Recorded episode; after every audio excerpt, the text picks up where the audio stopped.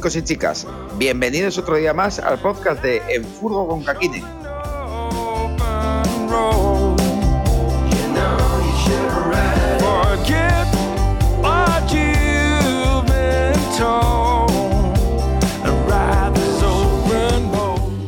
Yo soy Caco y en el capítulo de hoy tenemos...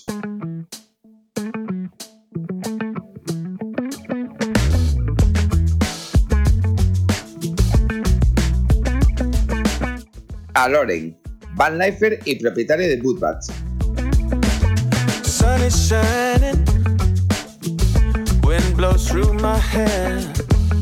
También tendremos la sección de Jorge Rico de Hachico en Ruta, nuestro corresponsal de Canadá.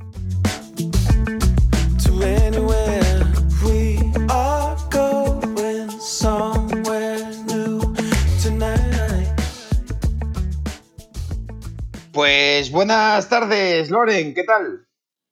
Muy bien, de lujo, la verdad que encantado de estar aquí contigo hablando un rato y comentando a ver qué surge. Bueno, seguro que pasamos un buen rato, hombre. Lo primero, para la gente que te tenga un poco descentrado quizás, cuéntanos un poco quién eres. A ver, pues soy Loren, eh, llevo pues unos 12 años ya viajando en furgoneta y practicando deportes donde puedo. Y bueno, pues también da la casualidad que tengo una empresa que es Woodbanks, donde me dedico a hacer campers. Entonces, puedo decir que el 100% de mi vida es realmente la van life porque las 24 horas son, son camper en mi vida. 24-7 de Van Life. Que bueno, 365. Sí, sí, sí, sí, sí.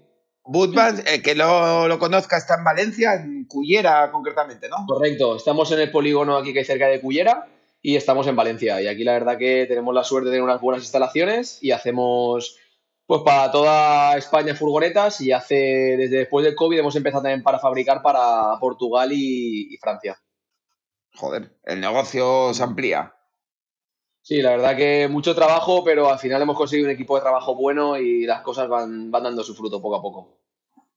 Vosotros también en Bootband hacéis un poco de todo, ¿no? Podéis hacer una camperización completa o hacer una parte de la camperización de alguien que se quede atascado en una parte complicada, etcétera. Correcto, nosotros, nosotros aparte de hacer accesorios de gente que viene y camperizar cualquier tipo de vehículo, por ejemplo, este año, aparte de trabajar ahora mucho para empresas, que hemos abierto una rama solo hasta para empresas, hacemos desde campers hasta una peluquería móvil, una peluquería canina móvil, o gente que viene aquí, nos cuenta su proyecto y me dice, mira, yo me la quiero camperizar yo, eh, necesito este material que me lo vendas, pero necesito que yo de este proyecto yo solo sé hacer esto. Pues vale, pues yo te hago esto, tú te haces lo otro y cuando la acabes cuadramos otra fecha y yo te hago la calefacción y luego tú te pones las ventanas y yo te hago el panelado y trabajamos un poco con acorde con, con el cliente. Eso está muy bien para la gente que quiere hacerse la furgo en casa, pero hay partes que se le complican, es un apoyo ahí a la comunidad. La verdad que está muy bien y sobre todo nos mola, porque es en plan, aquí somos todos ahora mismo muy furgoneteros y, yo sé lo que es que hacerte tu furgoneta. Porque claro, la ilusión de uno que se está haciendo su furgoneta tal y cual, eh, que, te, ayuden bastante, joder, pues mola. A mí yo en su día no lo tuve porque no existía, porque era inviable buscar información o preguntar, porque aquí menos en Valencia no, no, no había nada de este sector. Entonces, joder, yo la verdad que son proyectos que me gustan porque, digamos, a la empresa nos retroalimentan mucho, tío. Al final es, es- no empezamos por el business, como ha pasado que han habido muchas empresas estos años por el boom. Entonces nos retroalimenta mucho el que la gente, joder, haga su proyecto, que la ayudemos, que esté contenta, que tal. No tiene, no, no tiene precio.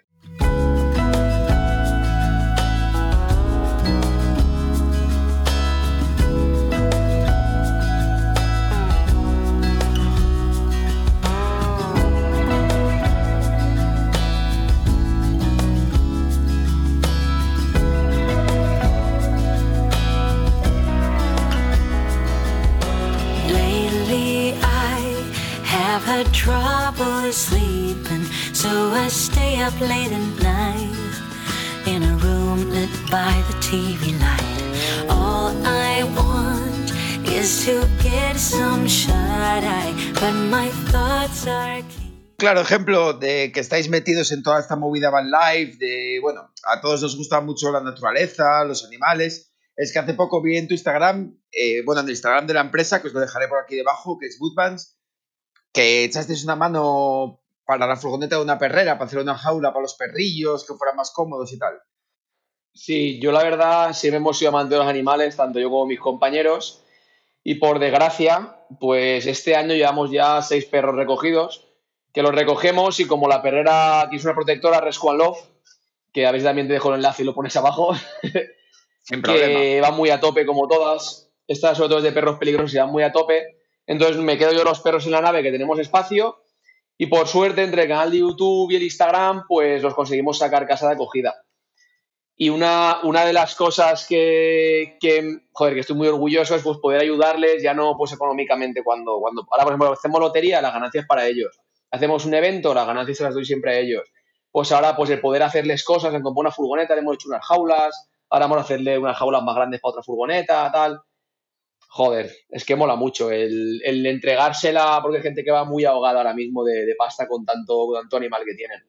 Y entregárselas y ver, joder, la gratitud que tienen, tío, ver que, joder, de verdad hacen que van a salvar animales y la van a utilizar mucho. Yo hace que ya que no tengo animales por cuestión personal hace un año o así porque no paro, pues es como ya que yo no voy a tener animales de momento, pues intento ayudarles todo lo que pueda.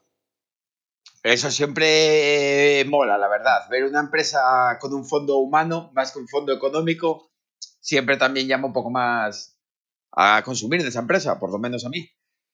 Entonces, bueno, te quería preguntar también un poco, ah, bueno, aparte que te quería entrevistar como la persona, como a Loren, el, furgon- el furgonetero, también hablar un poco de la empresa, que también es una empresa que está guay.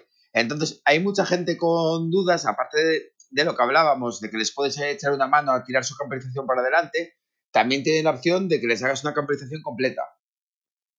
Depende mucho. Nosotros tenemos modelos a elegir, ¿vale? Que los suele elegir bastante la gente. Sobre todo tenemos, bueno, esto es más rama de empresa, pero tenemos unos tres modelos estándar que las compraventas pues eligen A, B o C y todo el trabajo es nuestro, no se encargan de nada más. Luego sí que es verdad que cada vez sale más el cliente que lo quiere al dedillo, con su plano, con su diseño. Evidentemente el coste es mucho mayor, porque estamos hablando de, de no- de que preparamos un gran volumen estándar para compraventa o para un concesionario en dos semanas y nos viene una furgoneta de un cliente a dedillo y podemos tardar un mes y medio, un mes y tres semanas. Entonces, pues suma tres semanas de diferencia de mano de obra. Sí, Entonces, son- son muchas la, horas. diferencia es, la diferencia es muy grande. Sí que es verdad que lo que sale y el producto pues no tiene nada que ver con el estándar, por decirlo de alguna manera. Pero bueno, es un poco ya a gusto, a gusto del cliente y de la economía que tenga cada persona. Bueno, pero de- considero que está muy bien poder hacerte furgos a la carta, porque bueno, eh, por lo menos a mí me llegan muchas dudas siempre de qué marca es mejor entre carroceros, cuando una opción que tampoco son muchas más horas, pero tampoco se va tanto de precio, hacerte algo a tu medida. Pues porque tienes dos hijos y una pareja, o no tienes pareja pero tienes tres perros, eso siempre está bastante guay. Correcto. Las furgos me imagino que, bueno, cuando hacéis una camperización completa, eh, incluye todo. Os traen la furgoneta, la furgoneta la tenéis capacidad de conseguirla vosotros, la entregáis homologada o no, ¿cómo va? Claro, depende mucho. Nosotros, por ejemplo, trabajamos ya a día de hoy con todas las marcas. O sea, directamente trabajo con los concesionarios. Entonces, cuando el cliente elige el vehículo, a nosotros nos llega el vehículo directo de fábrica sin matricular para que nosotros ya le saquemos los papeles eh, con, la, con la homologación hecha. Luego hay clientes que le hacemos la camperización y se la quiere homologar él porque él quiere. Pues lo hacemos sin homologar. Clientes que vienen a ponerse accesorios y no lo quieren homologado porque no quieren gastar ese dinero y no quieren. Pues también lo hacemos. Al final manda, el tiene la última palabra, pero de normal, por lo mayor, siempre lo homologamos y más ya, o sea, tenemos el equipo de ingenieros que trabaja, trabaja internamente con nosotros, entonces no tenemos problema en homologar a día de hoy prácticamente nada. Vamos. Cuando hablamos de furgonetas a la carta, hablamos de la A a la Z. La posibilidad al completo. Siempre hay que estudiarlo, me imagino, pero al completo. Claro, correcto. Sí, sí, sí. Vale, ahora como podemos ver en vuestras redes sociales, tanto la tuya como la de la empresa, digamos que est- estáis tornando un poco las tordas un poco al 4x4 quizás, no sé qué planes de futuro tenéis o qué proyectos tenéis entre manos. Pues mira, te comento un poco. Eh, yo cuando empecé a camperizar, evidentemente camperizaba solamente furgonetas. Y hace, hará ahora más o menos unos 6-7 años, conocí a un grupo de gente que tienen 4x4 de aquí muy cerca, que son todo lo que he aprendido, lo he aprendido de ellos, y me invitaron a ser sponsor de una quedada que hacían anual de 4x4. Y yo fui allí y empecé a ver los 4x4 camper, tal, me calenté y empezamos a hacer eh, el, el, Santana, el Aníbal, que es como el Defender 110. Estaban bastante bien de precio, tal, eran bastante robustos y empezamos a camperizarlos. Con techo elevable, con bandejas extraíbles, con cama trasera, cocina, tal.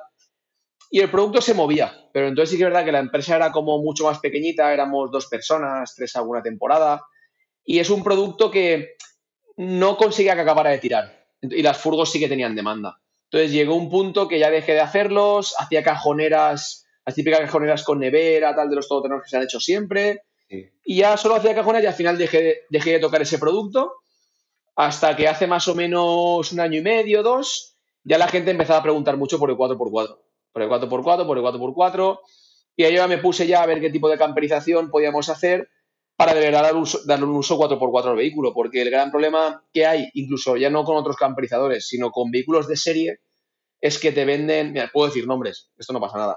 Himmel Gran Cañón, una furgoneta de 100.000 euros 4x4, si de verdad haces pistas, como les pasa a dos clientes que tengo aquí, cada seis meses vienen a que les repare cosas porque la casa no se hace cargo porque se ha desmontado por el mal uso del vehículo.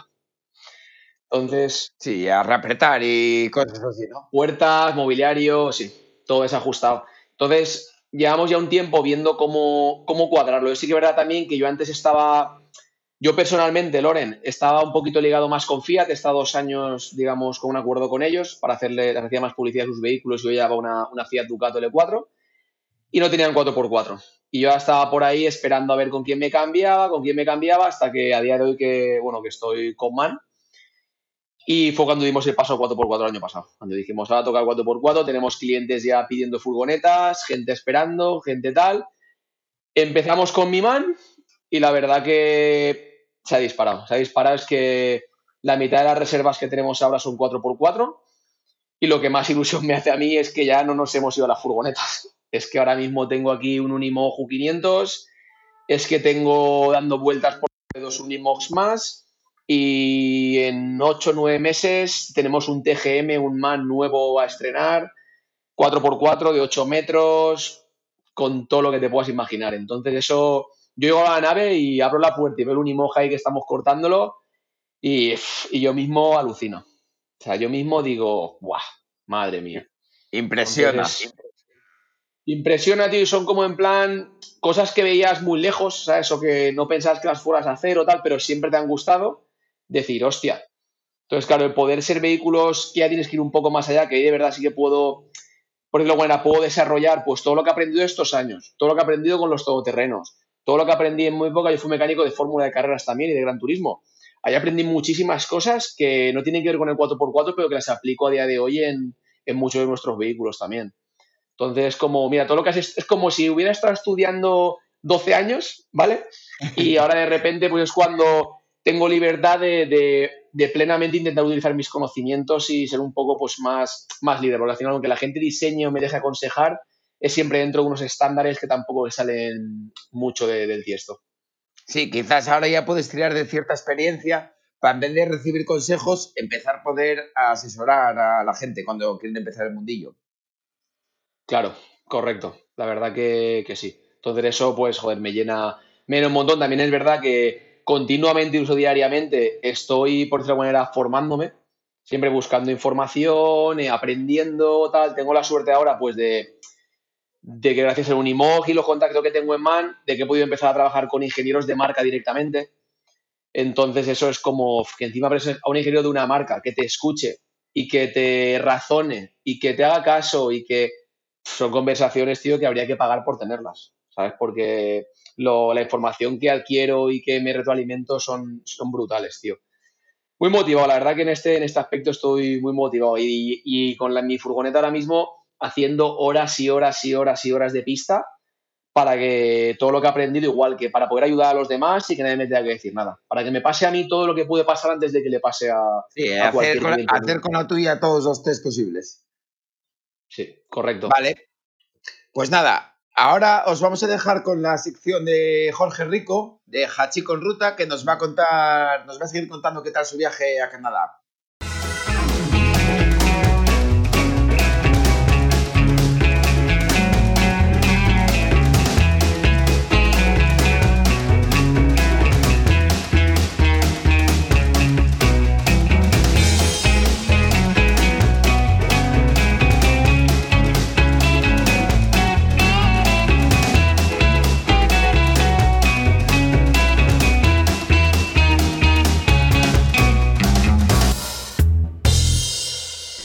¿Qué pasa, chavalería? Aquí estamos otro podcast más. eh, espero que estéis todos bien.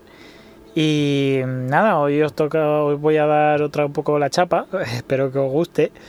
Lo de hoy va a tratar sobre el envío de la furgoneta eh, hasta aquí, hasta Canadá. Pero bueno, supongo yo que para enviarla a Sudamérica o Centroamérica es más o menos igual.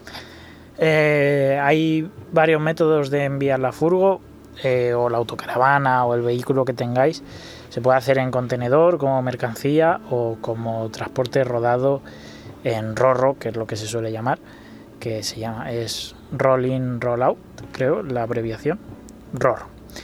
Y bueno, pues contenedor vale más caro, también lo puedes compartir porque entrarían como dos furgos en un contenedor. Pero bueno, mm, al final yo tampoco lo pensé mucho, a mí me ayudó también gente a encontrar empresas que lo hicieran.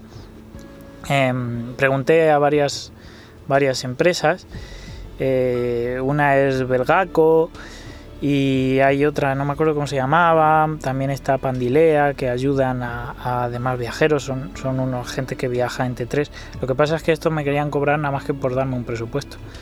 Y bueno, pues mira, tengo aquí presupuesto de Belgaco, que eran 1924 euros, eh, con, con las aduanas y todo, el envío desde Amberes, normalmente los ferries salen desde Amberes, desde Bélgica, hasta Halifax, Nueva Escocia en Canadá.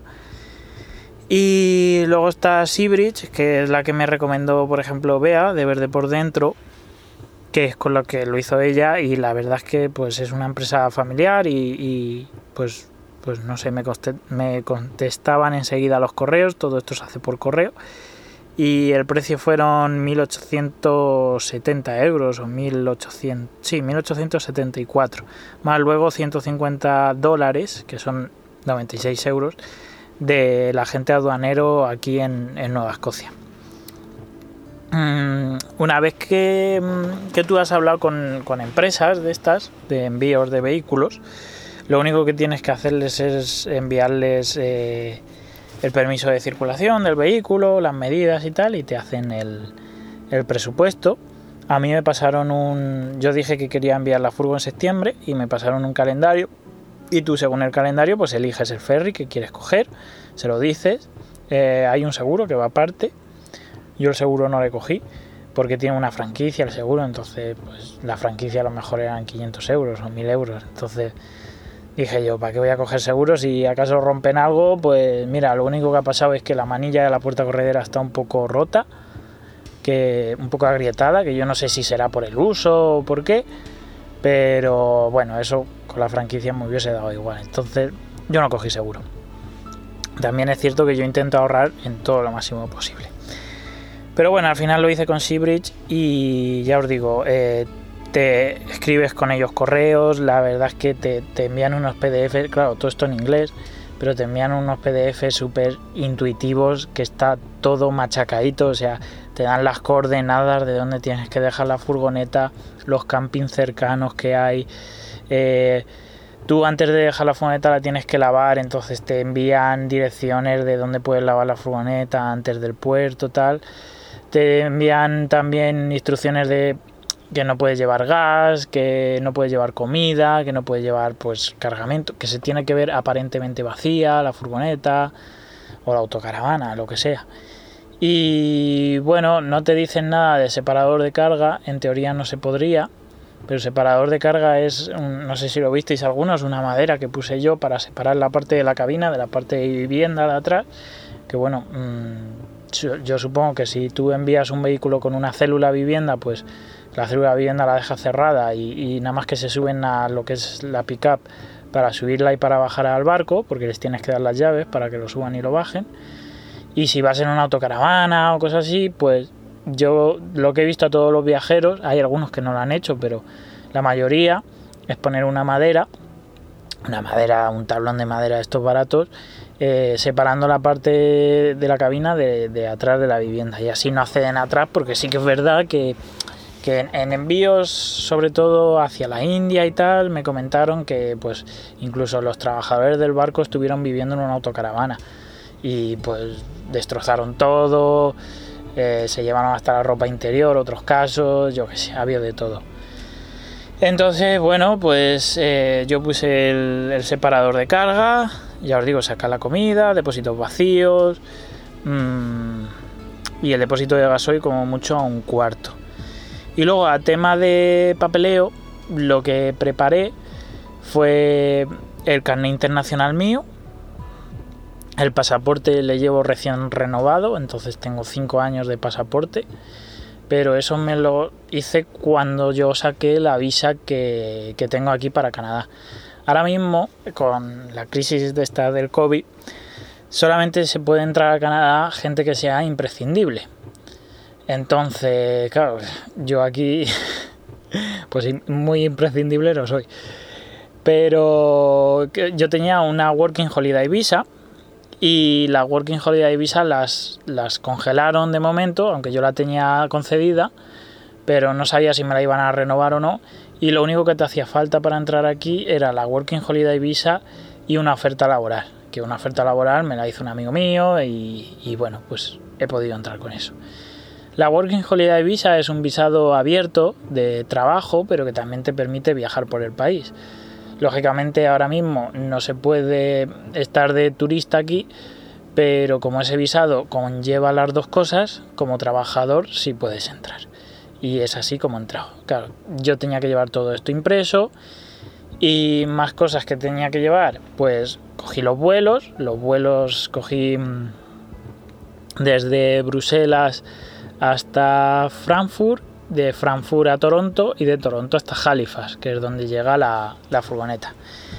Eh, cogí también un seguro de salud, que seguro de salud eh, pues hay muchos, o sea, pero eso ya lo tenéis que saber de si hacéis algún viaje que sea eh, fuera, bueno, fuera de, de España, pues yo no sé si para Europa tal, pero yo sí que recomiendo siempre, o sea, cuando yo viajaba a Marruecos o cuando he viajado a, a la zona de Albania, creo que no. Pero, pero yo recomiendo siempre sacar un seguro. Cuando fui a México, pues igual saqué un seguro de, de viajeros. Entonces, claro, yo tengo que sacar un seguro para un año. En, mi caso, bueno, pues lo he hecho con Travel Fine y me ha costado 300 y pico euros, eh, con un descuento de verde por dentro también, de mi amiga Bea. Pero hay muchas empresas, está Yati, está Chapka, hay muchas empresas donde mirar seguros de salud a viajeros. Yo recomiendo siempre que salgáis, ya os digo, de, sobre todo de Europa, llevar siempre seguro de salud porque, bueno, para entrar en Canadá es obligatorio, pero aunque no lo fuese, eh, yo lo sacaría igual. ¿Y qué más? El carnet, el visado, el seguro de salud, vale. Eh, cuando tú entras aquí a Canadá, ahora mismo tienes que pasar una cuarentena de dos semanas. Entonces, tú eso en la frontera lo tienes que demostrar, dónde vas a pasar la cuarentena y sobre todo también el, que tengas todo lo necesario para vivir esas dos semanas en completo aislamiento.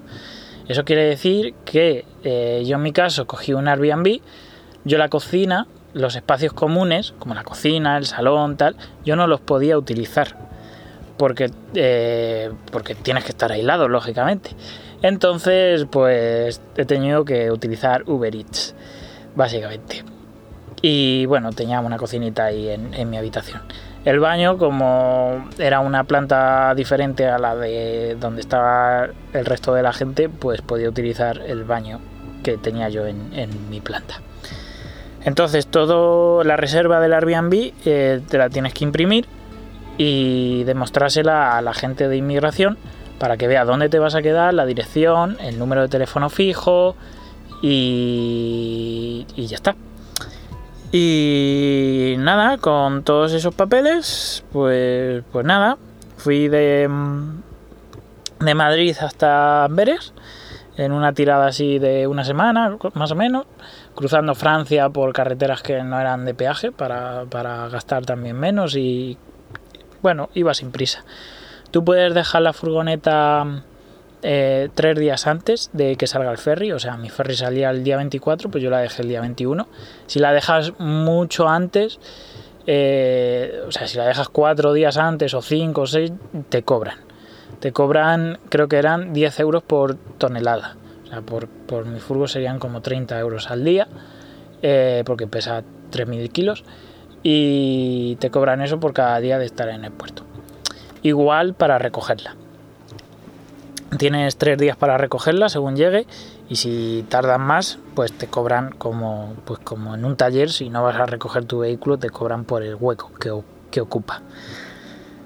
Y nada, ya os digo, yo cogí un camping allí en Amberes el último día para limpiar todo, ordenar eh, todo el- lo que llevo ahí, la bolsa del portarruedas y la caja que llevo allá afuera en el exterior con recambio y tal, lo metí adentro, saqué toda la comida, lo que me sobró de comida pues lo doné a los del camping y, y ya está, eso sí, quité fusibles de luces, quité mm, todo lo que había en la cabina, como la radio, como, bueno, la radio, el- la carátula de la radio, el soporte del móvil, todas esas cosillas, pues las quité, puse unas fundas en los asientos, eh, porque claro, se suben gente que, que está con contenedores para arriba y para abajo, entonces pues te pueden manchar los asientos o lo que sea.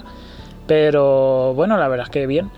Una vez que llegas allí al puerto de Amberes, eh, te tienes que sacar como una tarjeta de acceso con tu pasaporte y es bastante fácil, aunque no sepas hablar inglés, como era mi caso. Y, nada, lo, lo que se hace así un poco más duro es dejar a una persona que no conoces las llaves de tu vehículo y dejarla ahí tu vehículo y, y pirarte. Yo me hice una mochila para, para los primeros, o sea, para la cuarentena aquí en Canadá, con, cuatro cosillas, era una mochila de 30 litros.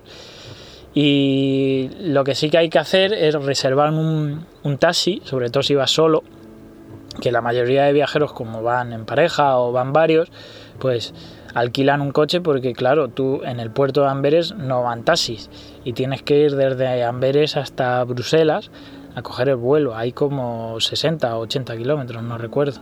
Entonces yo ya tenía un reservado, reservado un taxi y, y nada, fui en taxi desde allí, desde el puerto hasta el aeropuerto. En el aeropuerto me tocó esperar pues un montón de horas hasta que cogí mi vuelo ha- hacia Frankfurt. En Frankfurt, con el tema del COVID y tal, eh, me hicieron pruebas de tomar temperatura y te echan un primer vistazo a, a los papeles de tu visa, a la oferta laboral, para que cuando tú llegues a Canadá no te manden de vuelta, o sea, para tener todo en condiciones antes de subirte al avión. Lo revisaron todo, estaba todo bien.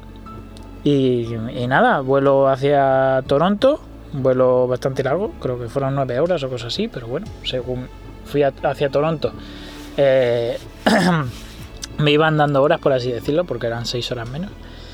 Y nada, cuando llegué a Toronto eh, me junté con varios sirios y, de Afganistán que, entraban dentro de un programa de refugiados y los daban residencia permanente aquí en Canadá.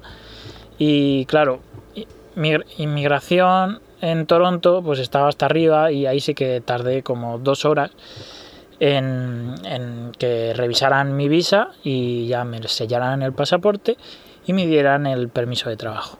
Que la verdad es que pues no hubo problemas. Y lo que sí pasó es que luego el vuelo que yo tenía hacia Halifax se canceló porque hacía, había una tormenta en Halifax y lo cambiaron al día siguiente. Entonces tuve que estar 24 horas en el aeropuerto de Toronto.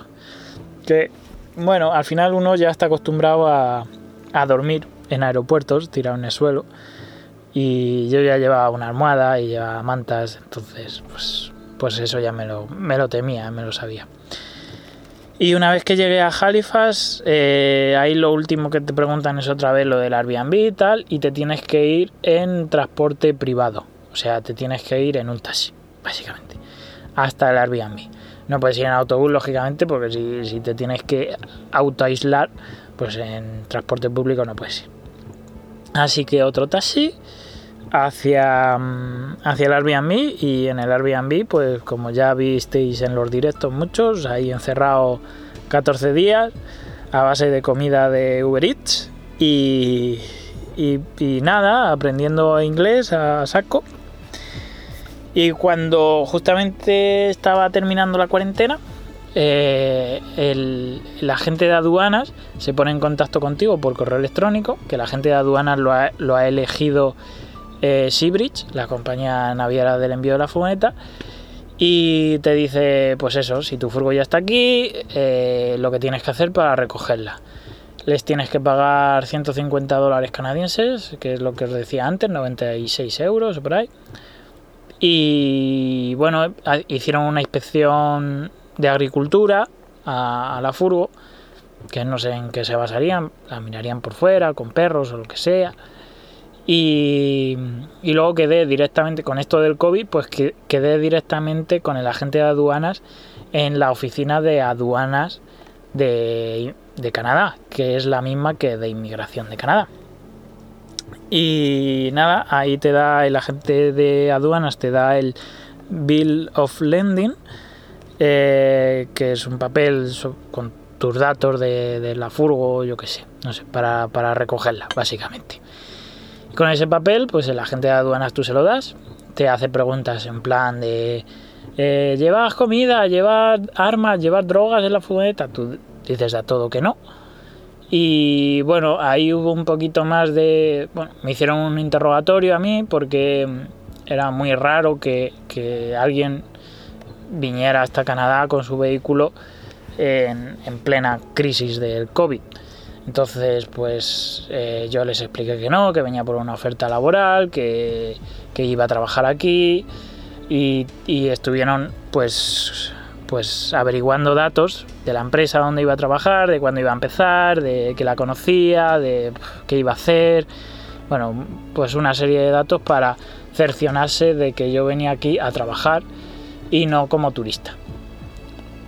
Una vez hecho eso, eh, cogí otro taxi, fui al puerto y en el puerto ya con los papeles sellados por las aduanas de, de Canadá ya pude sacar la furgo.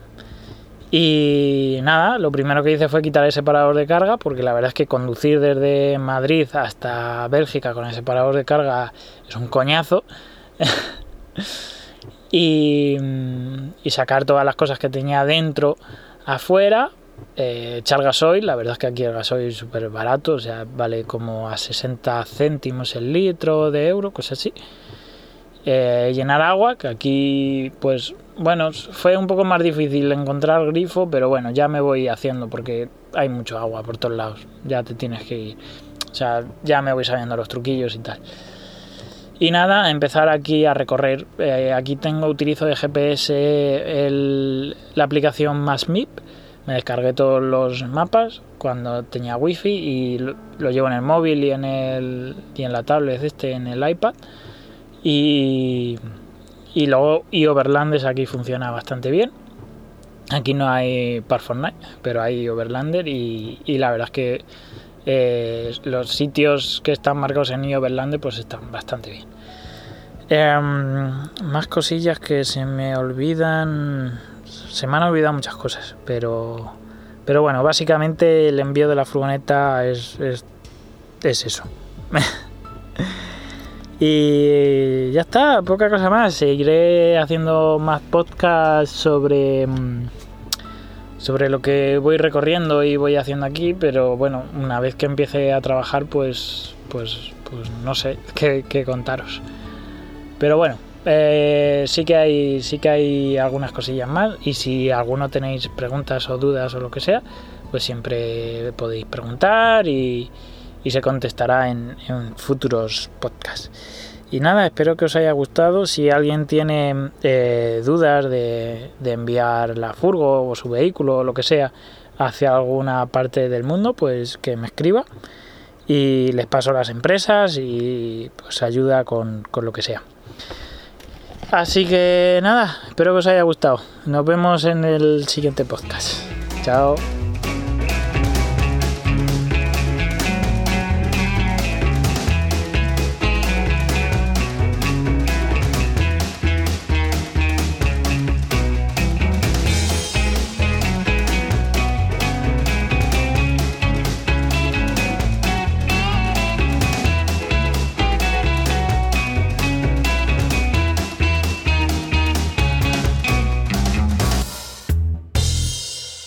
Bueno, ahora quiero sacar un poco a Loren, la persona, el superhéroe, el abdominales para cortar cebolla.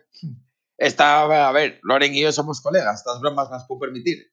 Si vosotros las hacéis, con sus brazos os podría arrancar la cabeza. bueno, quería preguntarte que, ¿cómo fueron tus inicios en la furgoneta? Sobre todo en un sitio como es Valencia, que igual tiene menos tradición y hace tantos años. Pues mira, eh, fue una época que, en la que empezamos a... Llevamos un año compitiendo en descenso de mountain bike y empezamos con unas tiendas de por aquí que nos ayudaban, empezamos a hacer campeonato de España, nos ayudaban, muy poco, con material, alguna inscripción y poco más, pero nosotros éramos súper felices. Teníamos una caravana con 10 colegas y nos íbamos por ahí todas las carreras. Pues a mí se me ocurre la idea de comprarme una Volkswagen T4 para llevar las bicicletas simplemente, para ir más cómodos de viaje, llevar las bicicletas y con la bola de la caravana detrás. Pues justo era Campeonato de España de la Pinilla, allá abajo de Segovia.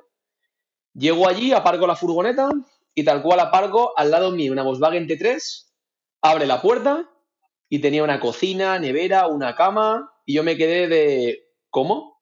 Digo, esto, yo ahí yo ahí no conocía ni las California ni las nada, yo nunca había fijado en eso, nunca, tío, conocía autocaravanas y las caravanas, ya está. Me dice, "No, esto me lo ha hecho un colega de Madrid y tal, que hemos cogido cosas de autocaravana, lo hemos puesto aquí." Yo solo quería ya que volverme a Valencia para convertir mi T4 en eso. Yo sabía de carpintería, yo de mis primeros trabajos con 15, desde los 15 hasta los 17 fue carpintero, y yo quería hacerme eso. Acabó la carrera, tal, me volví y directamente ya T4 camperizada. Me hice un mueble cocina, me hice una cama, tal, y empecé a viajar yo solo, porque aquí no había nadie, y flipaba. Me iba a la estación de esquí, yo solo. Pero sin oscurecedores, sin calefacción y sin nada. ¿eh? Yo me levantaba a mear y no podía abrir la puerta. O sea, la puerta corredera tiraba a abrir y estaba congelada, tío. Y subía todos los fines de semana. Cada lo pienso y digo, estás que voy ahí, ¿sabes? Ni de chorra. y así empecé, la campericé tal, y a los meses, pues alguien me preguntó, ¿eh? ¿La furgo esta? No, la he hecho yo, la vendo. También hay que contar que yo desde los 18, 19 años, yo siempre he vendido motos y coches. Como hobby, siempre he importado coches de Alemania, he vendido coches. Aparte de mis trabajos, tenía, siempre he tenido alguna compraventa con un amigo y tal. Pues lo vendo como todo lo que tenía, siempre lo vendo todo si pagan bien. Siempre. Dije, lo vendo y uno, ah, pues te la compro, ah, pues mi amigo, tal. La vendí. Saqué dinero, compré otra, saqué dinero, compré otra. Todo esto mientras yo trabajaba en las carreras de mecánico, hacía al año pues igual tres, hacía cuatro a ratos, modo, modo hobby, porque las usaba. Hasta que llegó un punto que mm, las carreras ya ha sido mi pasión, pero son muchas horas. Si quieres llevar un nivel alto de competición y ser un buen mecánico, son muchas horas, muy sacrificado. Y decidí que mm, más o menos sería, esto sería, bueno, todo esto, yo sigo siempre autónomo, entonces la empresa ya la monté, pues la empresa en el 2011 creo que era 2012 que ya tenía hasta la nave, hasta un, un garaje. Y claro, yo, pero trabajaba poco, trabajaba al mes, al año tres meses. Los demás eran carreras, carreras, carreras. Hasta que decidí, pues igual hace ocho años, simplemente al 100% trabajar solo con furgonetas. Porque llegó un punto que yo estaba en las carreras y tenía un garaje y tenía dos personas, tres trabajando en el garaje. Y yo en Alemania corriendo. O sea, de mecánico, tal, esto, lo otro. Yo pensaba, y llegó un punto y digo, hostia, es que puedo intentar aquí hacer furgos, puedo intentar aquí hacer tal. Sí, ahí sí que lo vi que era un poco más arriesgado, porque sí que es verdad que la gente me decía, ¿cómo te lo vas a dejar? ¿Cómo te lo vas a dejar las carreras? Tal. Porque hace ocho años no habían furgonetas. O sea, hace 12 que ya hacíamos, ya no sé ni cómo hacíamos, porque no, había no, no gastábamos Instagram, no gastábamos nada y hacíamos furgonetas.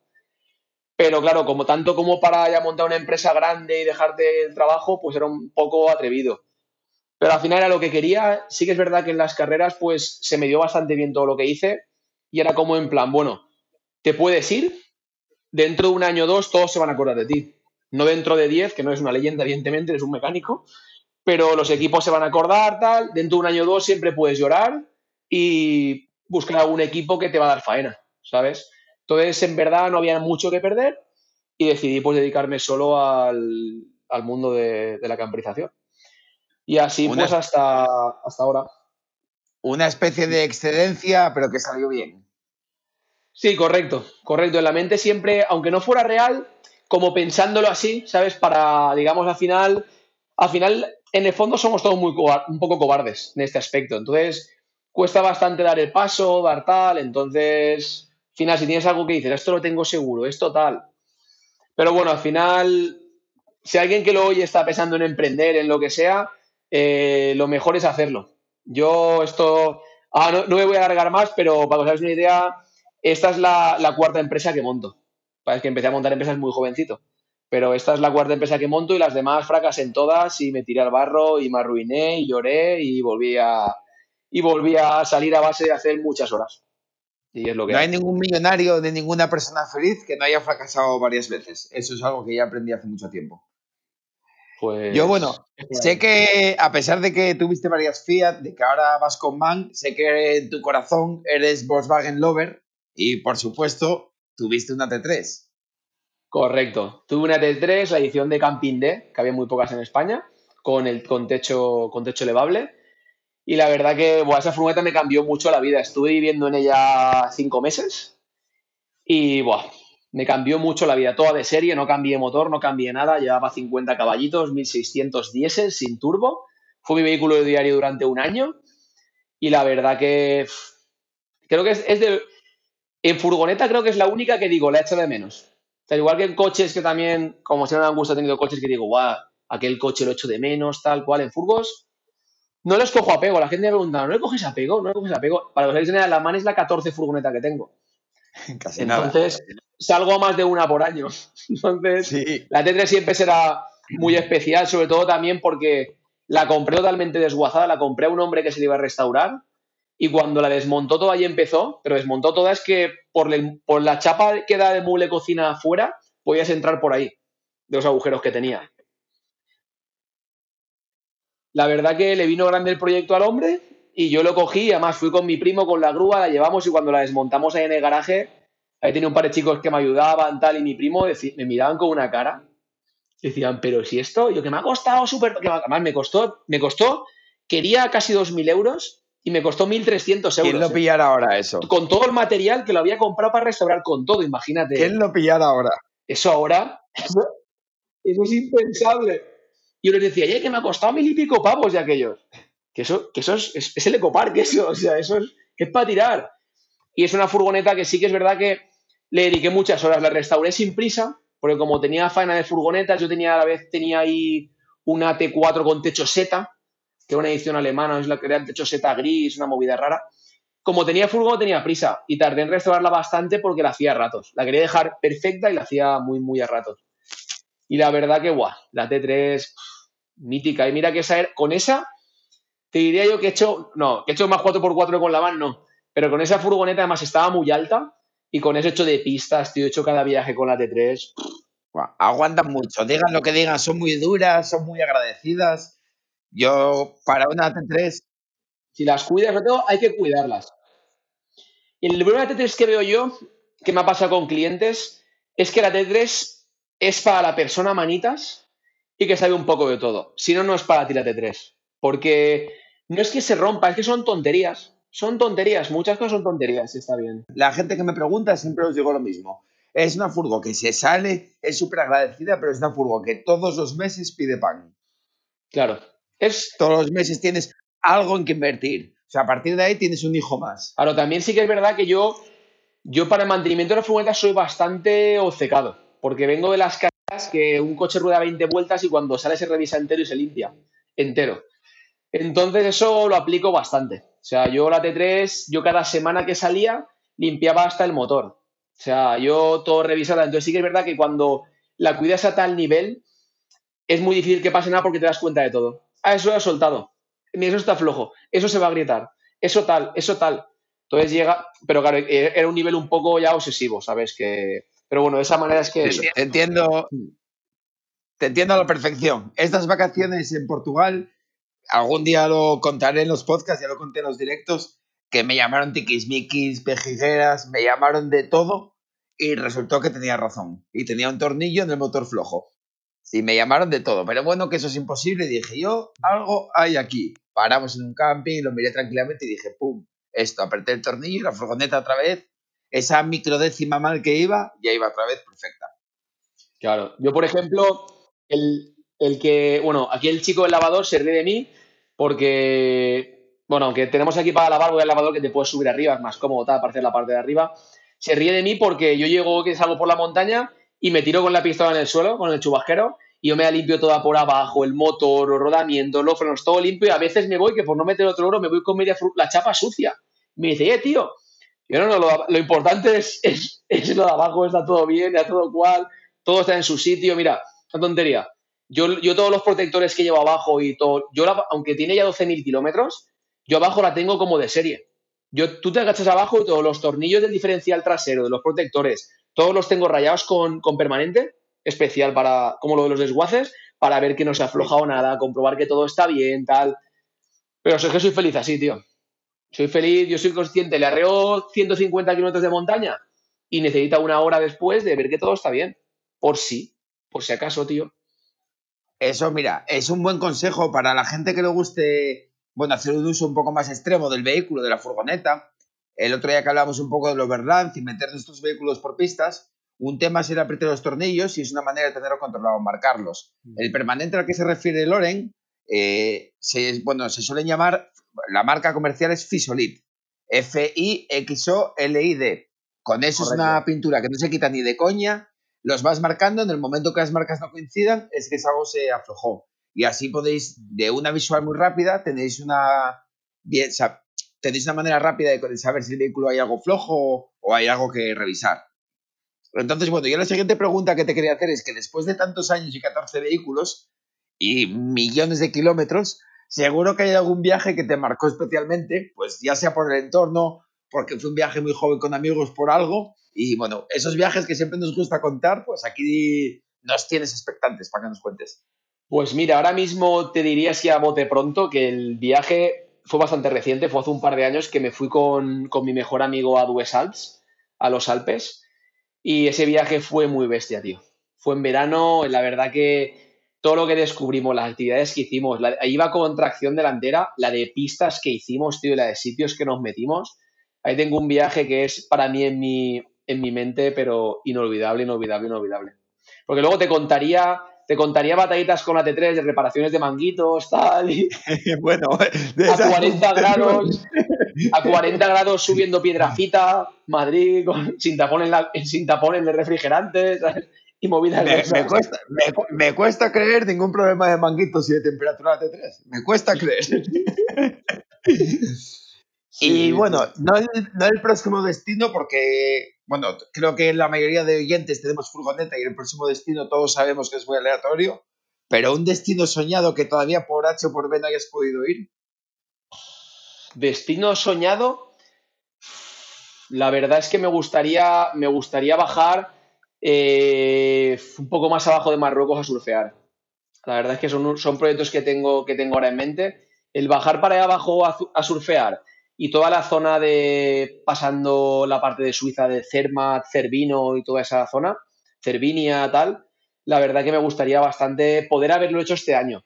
Pero de momento está todo muy, muy, muy, muy Están parado. las cosas delicadas, sí.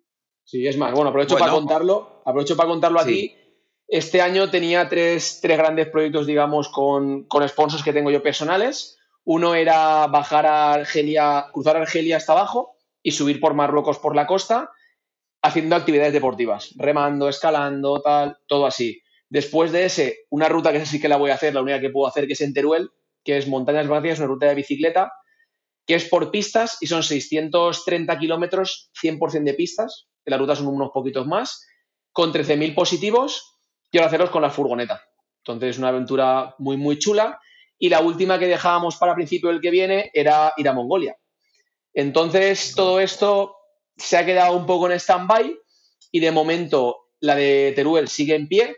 Vamos a hacer una, una ruta eh, en la, lo que se dice en la Siberia extremeña, ¿vale? De Extremadura, que hay unas rutas por ahí muy, muy chulas, 100% off-road, y otra en la Sierra de Gredos. Son como unos proyectos de que hay retos personales deportivos que quiero hacer y lo combino pues con que el paisaje, el sitio y tal, pues acompaña mucho para hacer pistas, tiene sitios que, que el culo de la man se va a cagar en mí muchas veces, el voladizo, pero pasaremos y nos lo pasaremos bien, que, que es al final lo, lo importante. ¿Crees que en Mongolia batirás el récord de nuestro amigo común, Mario Vives? Pues te digo la verdad, y Mario, espero que escuches esto, si me lo propusiera, lo batiría.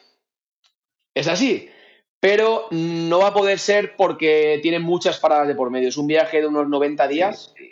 En 90 Sí. días yendo rápido porque vamos a hacer muchas paradas. O sea, vamos, tenemos un programa para escalar en muchos sitios, vamos a bajar varios ríos remando con el paddle, haremos varios días de ruta de bici.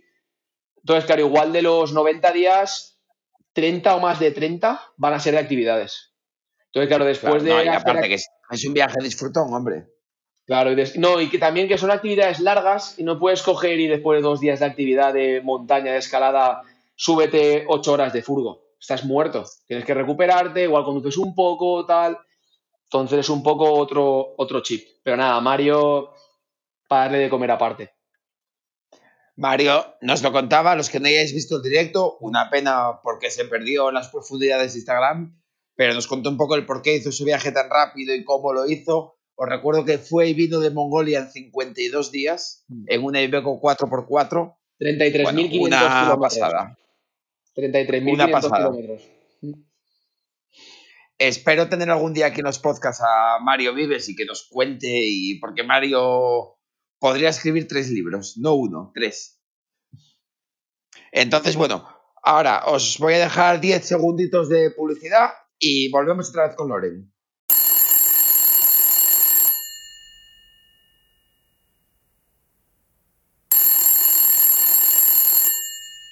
Oye, Caco, ¿dónde puedo hacer unas mascarillas y unas camisetas personalizadas?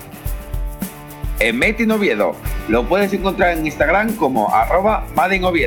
Si dices que lo escuchaste en los podcasts de Furgo con Kakinen, te van a hacer un buen descuento.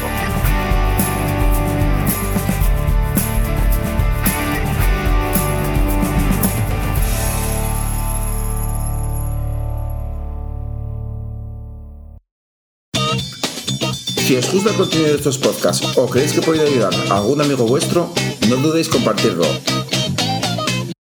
Bueno, volvemos con Loren. Y ahora vamos a tocar uno de los temas que más está llamando la atención en este año Van Life, que es la furgoneta que acaba de estrenar, una MAN de casi 8 metros, 4x4, preparada para uso extremo. ¿Qué tal con ella? ¿Qué tal las sensaciones? Pues la verdad que las sensaciones son muy buenas. Llevo 12.000 kilómetros, ahora que han hecho ahora.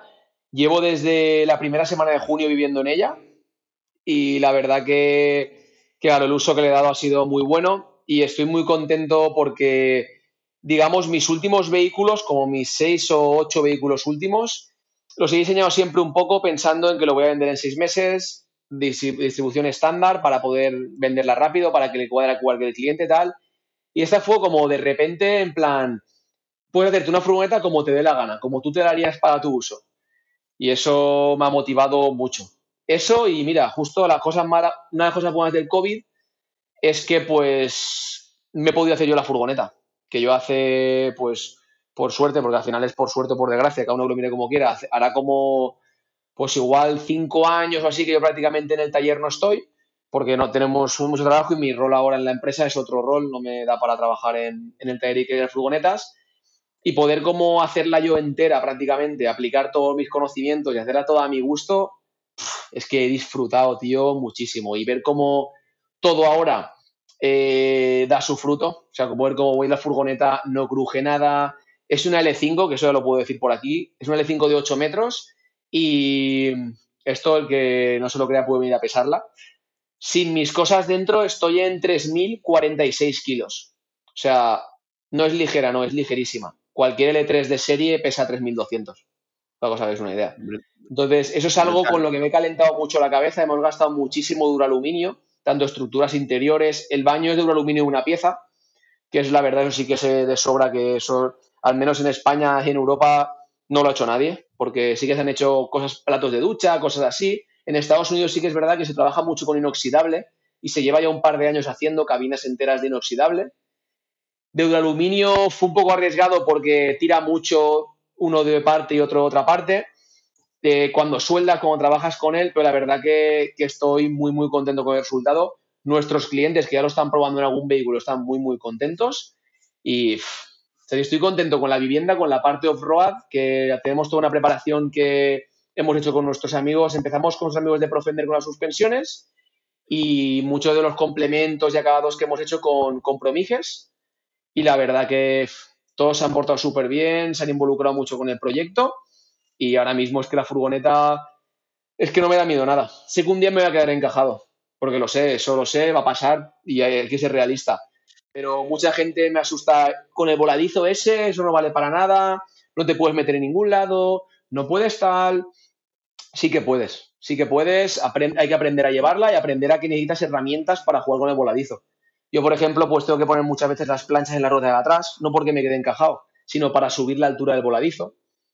Ahora hemos hecho unas planchas en el voladizo, hemos hecho un culo de duraluminio para poder apoyar, para muchas veces que va a rozar un poco, poder apoyar en el duraluminio. Luego, Restregarlo otro logra- más tranquilo. y el 75% de los rescates son por atrás. Entonces, si de tal no te pueden rescatar, ni te puedes autorrescatar en este caso, que es, es lo que yo busco, te quedas ahí, chico, y no, no puedes salir. Una de también de las cosas de la preparación que hemos hecho, que para mi gusto puede ser más extrema, pero es lo suficientemente extrema para no dañar el resto del vehículo, para no dañar rodamientos, no, no dañar bieletas, dirección, y que puedas hacer un uso de él eh, ya no solo recreativo, sino a diario, sin que sufra un desgaste excesivo todas las piezas de, de serie. Luego, parte de la preparación está enfocada a poder autorrescatarnos nosotros con el vehículo, porque yo me cuesta muchas veces cuadrar viajes con gente, sí que voy mucho de visita, pero por mi tiempo de trabajo, pues igual viajo muchas veces entre semana, aprovecho viajes que voy a un sitio para hacer yo actividades, para hacer cosas, entonces yo cuento y la he preparado como que voy solo. Voy solo y que tengo que autorrescatarme, ya sea por delante, sea por detrás. Entonces, para eso necesitas una preparación y unos conocimientos, evidentemente, que he ido aprendiendo, pues los que ya tenía del 4x4 los he aplicado a la furgoneta y cuando no he sabido qué más hacer porque me explotaba el cerebro, pues he pedido opinión a, a la gente que tengo aquí de 4x4, a David Masía Pelarda, que es gente que lleva bajando a Marruecos, cruzando África, yendo a Mongolia hace 25 años. Entonces es un honor poder también tener a gente con esa experiencia que, que se involucre y te quieran enseñar todo sin, sin ningún tipo de, de- de maldad ni de, ni de querer sacar dinero de por medio ni, ni nada. Y luego el material, lo que es interior, la verdad que es muy, muy, muy amplio, está aguantando muy, muy bien. Y una de las cosas que más, por ejemplo, nos diferencian, que se vio en la Meeting Camper, eh, en la Meeting Camper vinieron muchos fabricantes de serie, normales, habían vehículos de todo, de todo tipo. Camiones, no lo sé, camiones lo aparte, pero las furgonetas, la furgoneta que más agua limpia tenía, tenía un depósito de 108 litros. Yo en mi furgoneta llevo 250 litros de agua limpia. Entonces eso para mí es como uf, una currada muy grande porque fue un depósito que costó muchísimo hacer de duraluminio para ir protegido de los golpes y tal. Se hizo a mano prácticamente sin pliegues de máquina porque había que hacer tantos pliegues que acabamos antes soldando con el TIC todo y reforzando. Y claro, para mí es la autonomía del vehículo. Todos los vehículos a día de hoy se limitan por el agua, porque quieras que no, con dos tonterías son autónomos de luz. Más autónomos, menos autónomos, pero lo que te limita es el agua. Entonces, poder decir, no, es que llevo 250 litros de agua. O sea, eso es algo que la verdad que igual quien me escucha ahora mismo no dice, bueno, 150 litros de agua, pero para mí es como un logro del Strava muy bueno, ¿sabes? O sea, como, como algo, joder, que estoy muy, muy orgulloso. Sí, pasarte el juego un poco, tantos litros. Sí, un poco, un poco ese rollo. Mm. Vale, había, hay dos temas más que quería comentar sobre la furgoneta. Uno de ellos que lo nombraste al principio y otro al final.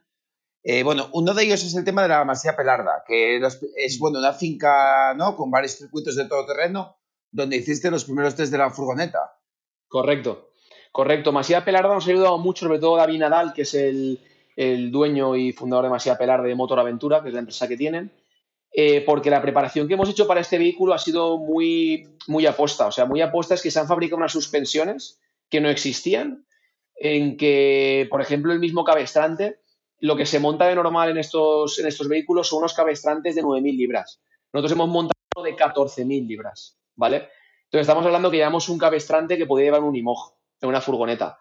Por el tema de que un cabestrante de 9.000 libras a una furgoneta de este estilo, incluso una L3, encajada en el barro, ya puedes estirar que no la vas a sacar ni con el review de la polea. Es así.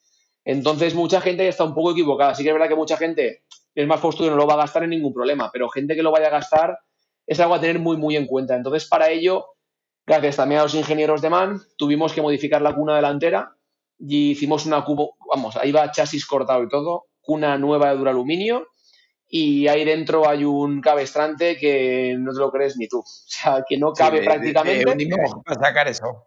Co- correcto. Entonces teníamos muchas cosas que de verdad había que probarlas, que estábamos seguros que iban a funcionar, pero que había que probarlas. ¿vale? También alguna modificación que habíamos hecho de control de estabilidad, de controles de electrónica del vehículo y tal. Entonces queríamos probarlo bien.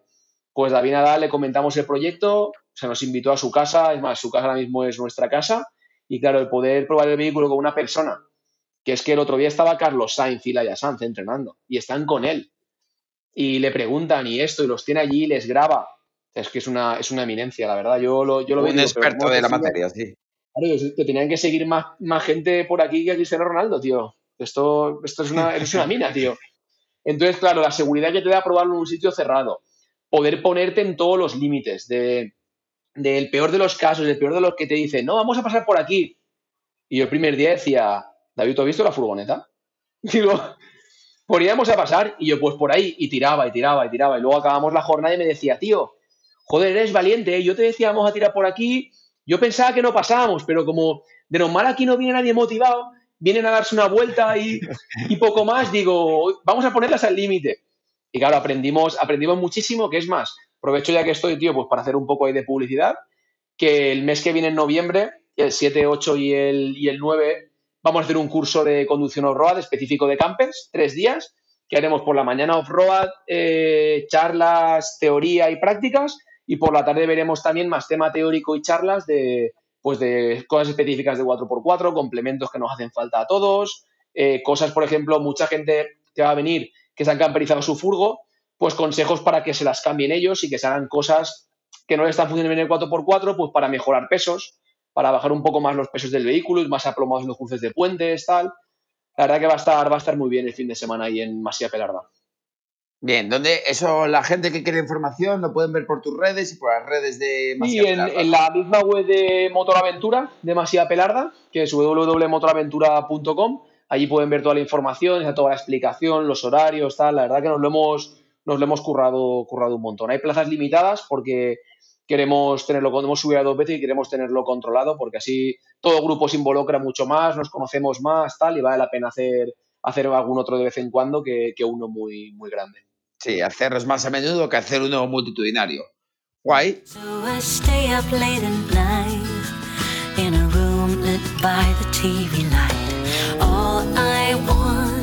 Is to get some shut eye, but my thoughts are keeping me awake.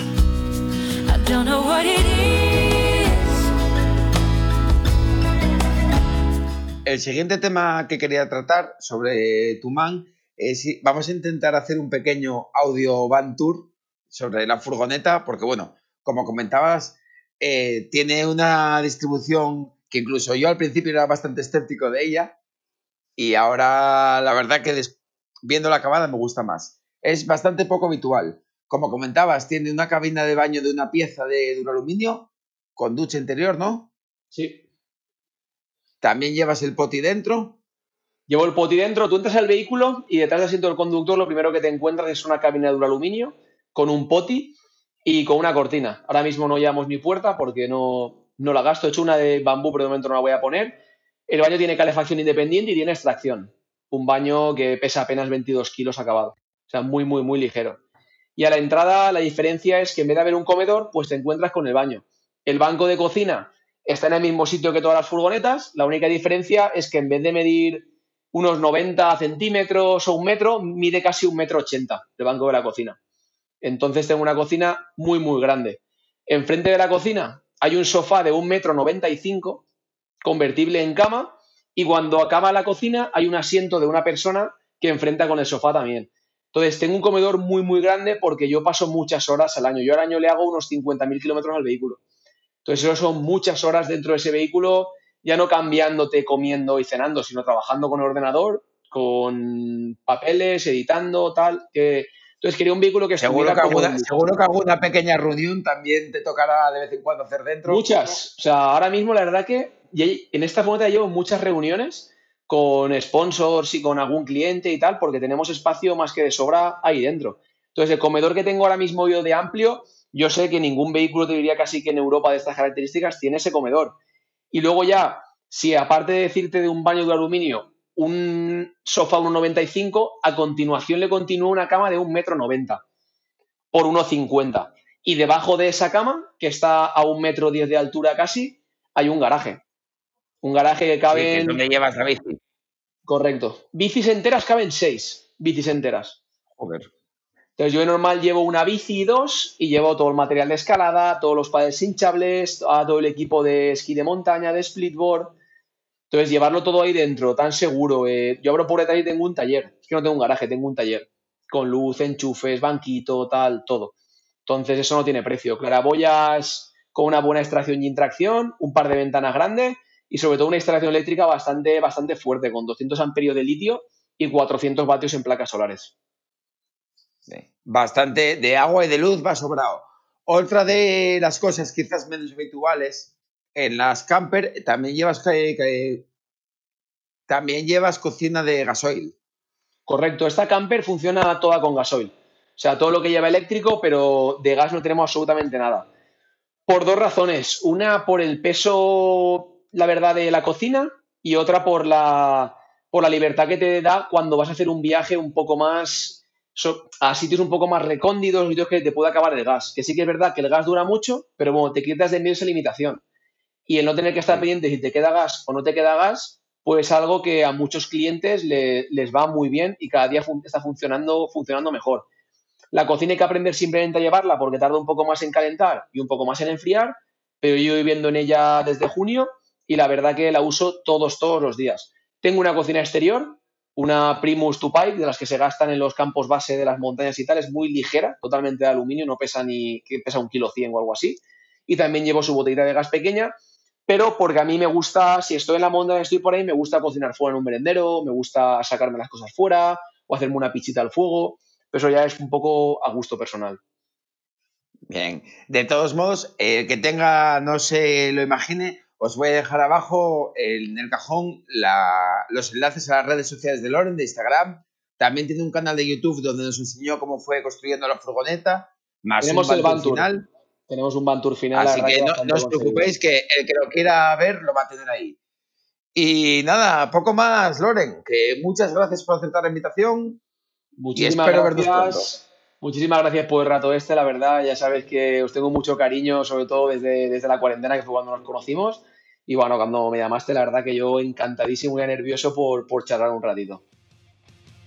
Guay. Pues nada, me despido de todos también. Muchas gracias otro día más y hasta la semana que viene.